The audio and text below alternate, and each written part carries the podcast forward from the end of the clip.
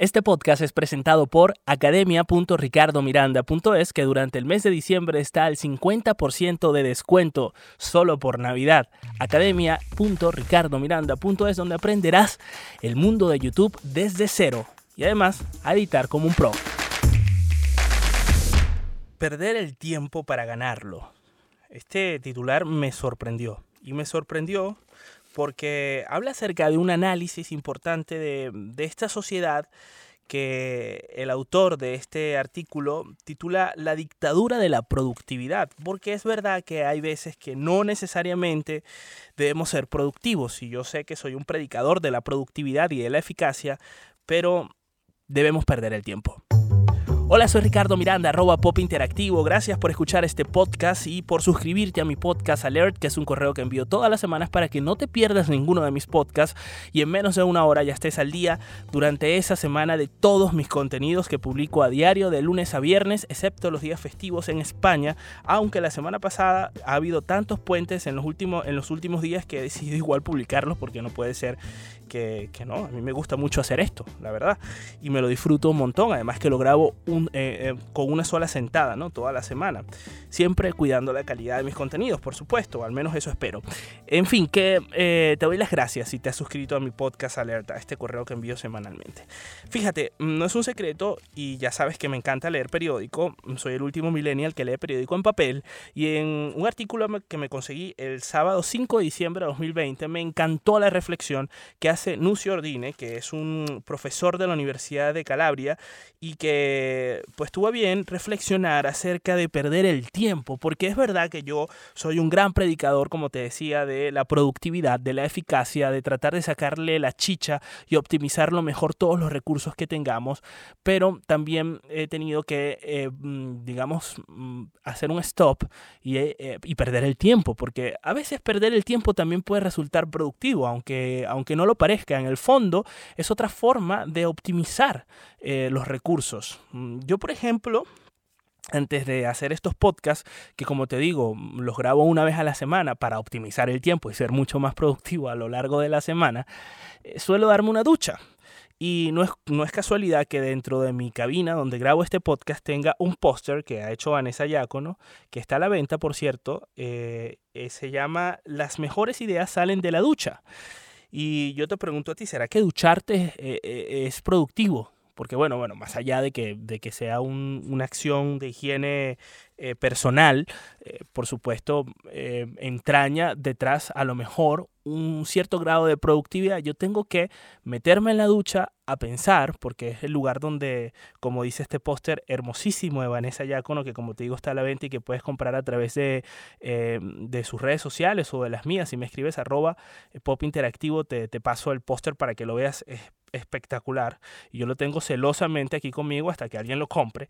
Y, mm, y bueno, eh, tengo que meterme en la ducha, tengo que pensar, tengo que reflexionar y dar en el clavo acerca de, de qué voy a hablar en mi podcast y me resulta productivo este, este momento de que algunos pueden catalogar como una pérdida de tiempo. Me tomé la, eh, el atrevimiento, la verdad. No sé si esto va en contra de los derechos de autor. Bueno, no creo porque son fragmentos que subrayé, que me parece interesante y que quería compartir contigo respecto a esta em, reflexión de perder el tiempo para ganarlo que es como se titula este artículo del diario El País de Nucho Ordine. Y mm, dice así, mira, observar un atardecer a la orilla del mar, ver salir, salir la luna llena de una montaña o admirar los majestuosos revoloteos de un pájaro en el aire parecen experiencias incompartibles con una economía basada en ganar tiempo. Y es verdad. Eh, ¿Cuándo fue la última vez que hicimos alguna de estas actividades sin mirar el teléfono o sin fotografiar lo que teníamos delante? Habían preocupaciones incluso por los músicos de toda la vida, porque la mayoría de la gente se perdía el concierto en la vía real, porque, bueno, cuando se hacían conciertos, porque la multitud tenía un teléfono y estaba viendo la pantalla del teléfono, que era igual a ver, un, a ver ese concierto por YouTube. Quizás por eso a lo mejor ha colado mucho lo de los conciertos en streaming hoy en día. Porque vas a un concierto o vas a una actividad, una obra o lo que fuese y la estás viendo por el teléfono, no, la estás viendo en, en, la vida real. Al menos eso le ocurre a muchísimas personas. Y continúo. Eh, otro fragmento. ¿Para qué sirve leer una poesía, escuchar música o admirar una obra de arte? Se considera por desgracia que estas actividades son improductivas. Y en el fondo no lo son. Eh, él habla acerca de las exigencias del mercado y el beneficio que cada vez son más eh, patentes. Y luego me parece interesante porque se sumerge en el mundo de la educación, de cómo nos educan para lo que él llama em, comprar un pasaporte ¿no? a, la incorporación del mercado laboral, porque es verdad, al final estamos estudiando para eso, para ser más productivos, para no perder el tiempo, para que nos den ese pasaporte que nos permita conseguir un trabajo cualificado. Y, mm, y él dice que, que no se estudia solo para aprender un oficio, que no es cierto que lo único útil sea lo que se produce en cuanto a beneficios y ganancias. Y yo estoy completamente de acuerdo. Hay cosas que no necesariamente eh, producen eh, beneficio y, eh, o ganancia directa, pero mm, dejan al margen pues un, buen sabor o un aprendizaje o un momento inolvidable. Y, y viene de la mano de perder un poco el tiempo. El culto a la productividad y el beneficio se suma al culto a la rapidez. Y yo creo que todos pecamos en eh, juzgar un poco cuáles son esas actividades que resultan una pérdida de tiempo. Por ejemplo, a mí me resulta una pérdida de tiempo la gente que eh, juega videojuegos, pero es porque yo no los entiendo, si no conecto con eso, nunca he conectado. La última vez que conecté con un videojuego fue un Mario Bros. del año 80 que no echaba para atrás. Entonces, claro, aquello para mí ha sido como eh, comprender cómo la gente se engancha a un videojuego o o pasa horas en un videojuego, pero cada vez más soy respetuoso de, ese tipo de actividades porque estimulan a lo mejor la imaginación o algunas partes del cerebro de esas personas que, les, hace feliz y, ¿por qué no? En otras áreas les puede hacer productivos.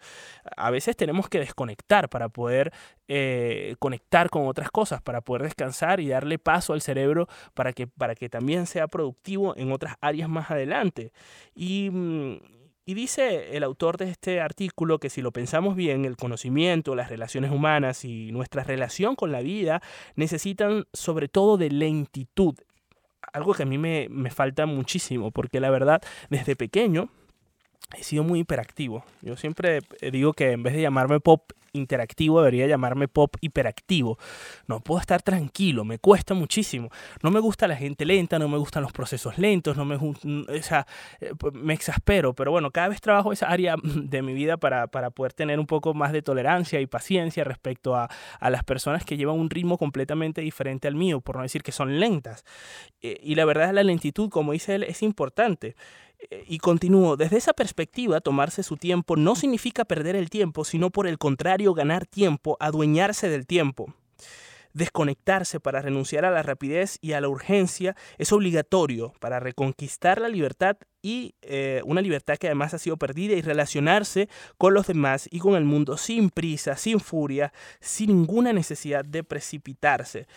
La verdad el artículo es mucho más amplio y he dejado como un cierre que me gustó, que además es el mismo cierre del artículo. Y perdóname que te haga spoiler de este artículo que lo puedes conseguir seguramente en el país, en su página web, pero, eh, y repito, es del sábado 5 de diciembre de 2020, te voy a dejar el link en, mi, en la descripción de este podcast y también en mi blog, en donde monto este podcast todos los días, para que también le eches un vistazo porque es hermosísimo además la prosa como la escribe y cómo indaga en otros, en otros asuntos relacionados con la educación y que hoy en día pues quería traer aquí porque como te digo siempre he sido un partidario de la rapidez, de la inmediatez y cada vez más las redes sociales pues son las que dominan nuestro comportamiento, son las que dominan el mundo y eso no va a cambiar por mucho que nos eh, querramos mm, imponer.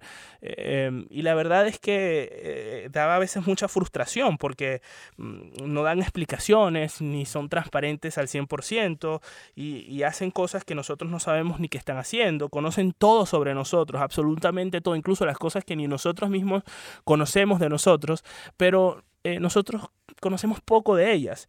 Y, me tengo las redes sociales porque al final son, eh, son esa ventana que se nos abre todos los días o que nosotros decidimos abrir todos los días y que nos generan una impaciencia tremenda de tres segundos, de, una cantidad de tiempo que, hace años pues era impensable. Eh, y, y la verdad es que bueno, tenemos que aprender a convivir con eso, pero siendo nosotros quienes tengamos siempre el poder o al menos aparentamos, aparentemos tenerlo, ¿no? Mm, de saber cuándo apagar las notificaciones, de saber cuándo abrirlo, cuándo no, de saber alejarnos un poco de esa ansiedad que nos genera y de tener paciencia, porque la vida va a una velocidad, el día dura 24 horas y, esto no va a cambiar, entonces son como dos universos en paralelos y entender, como dice este articulista, que perder el tiempo también es ganarlo. Y cierro con... Eh, digamos, este texto, este texto que aparece al final del artículo que dice, por eso perder el tiempo para dedicarlo a los afectos, para reflexionar, para oír música, para admirar un cuadro, volver a cazar mariposas, disfrutar de la naturaleza, significa ganar tiempo para uno mismo y para los demás y de esa forma contribuir a que la humanidad sea más humana. Nosotros quedamos en touch. Este podcast fue presentado por academia.ricardomiranda.es, una academia en donde me he esforzado por enseñar a todas las personas que han pasado por ella, más de 600 alumnos, cómo estar en YouTube correctamente desde cero y además cómo editar como todo un profesional. academia.ricardomiranda.es, que durante el mes de diciembre estará al 50% de descuento.